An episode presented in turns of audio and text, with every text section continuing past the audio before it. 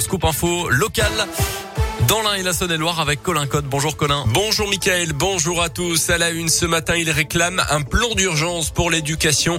Les profs et les personnels de l'éducation nationale seront dans la rue aujourd'hui, journée de mobilisation nationale pour dénoncer une nouvelle fois la politique gouvernementale et réclamer des moyens supplémentaires. Chez nous à Bourg-en-Bresse, le cortège partira à 14h30 de l'hôtel de ville en direction de l'inspection académique. Après deux ans de crise sanitaire et trois semaines tout pile après la rentrée scolaire, le mécontentement reste palpable.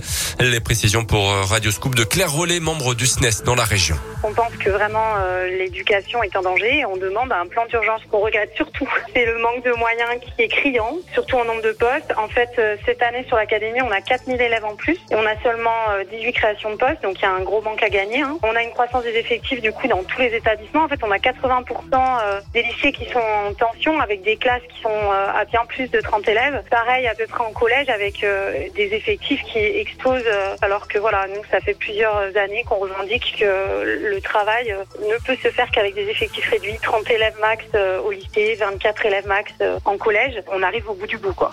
Selon le SNES, depuis 2018, ce sont 1883 emplois qui ont été supprimés dans le second degré dans le pays. À noter également ce changement à venir à l'école dans une quarantaine de départements, dont la Saône-et-Loire. À partir du 4 octobre, les enfants pourront enlever leur masque à l'école. Enfin, le département se situe en dessous des 50 cas pour 100 000 habitants, au contraire de l'un pour l'instant.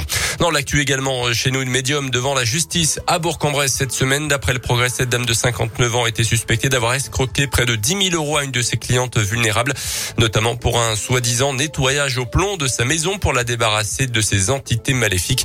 Euh, facturé 1600 euros. Elle a aussi déboursé 2600 euros pour le fameux retour d'affection de l'être aimé. Le tribunal l'a finalement relaxé. En bref, également Brigitte Klinkert dans ce jeudi. La ministre déléguée à l'insertion doit s'entretenir notamment avec Jean de Guéry, le président du conseil départemental, avant de se rendre dans les locaux de l'association Tremplin à Bourg-en-Bresse. Dans le reste de l'actu apaiser les tensions, c'était tout l'objet de la conversation téléphonique hier entre Emmanuel Macron et Joe Biden, le président américain, concernant la crise des sous-marins. Échange de clarification où les deux hommes ont promis de restaurer la confiance. Première mesure symbolique, le retour de l'ambassadeur français à Washington. Les deux hommes qui devraient également euh, se revoir en Europe au mois d'octobre. Xavier Bertrand reste le mieux placé à droite en vue de la présidentielle. C'est ce qui ressort en tout cas d'un sondage IFOP réalisé auprès de sympathisants de droite. 71% jugent l'actuel président de la région Hauts-de-France capable de battre Emmanuel Macron euh, contre 56% pour Valérie Pécresse, 38% pour Michel Barnier. Ces deux derniers étant euh, candidats à la primaire chez les Républicains. Le foot avec la septième journée de Ligue 1, clairement s'est effondré à Rennes, 6-0 pour les Bretons.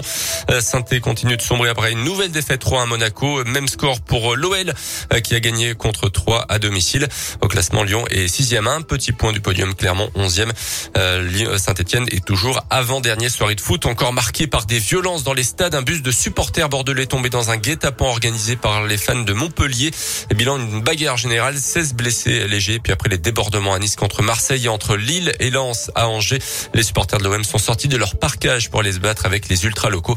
Les stadiers ont dû euh, intervenir pour rétablir l'ordre. Et puis du rugby, notez aussi en Pro D2 ce soir, Oyonnax déplace à 20h45 à Vannes, bon dernier du championnat l'USB, jouera demain contre Carcassonne. Merci beaucoup Colin, prochain scoop info dans 30 petites minutes et l'action continue.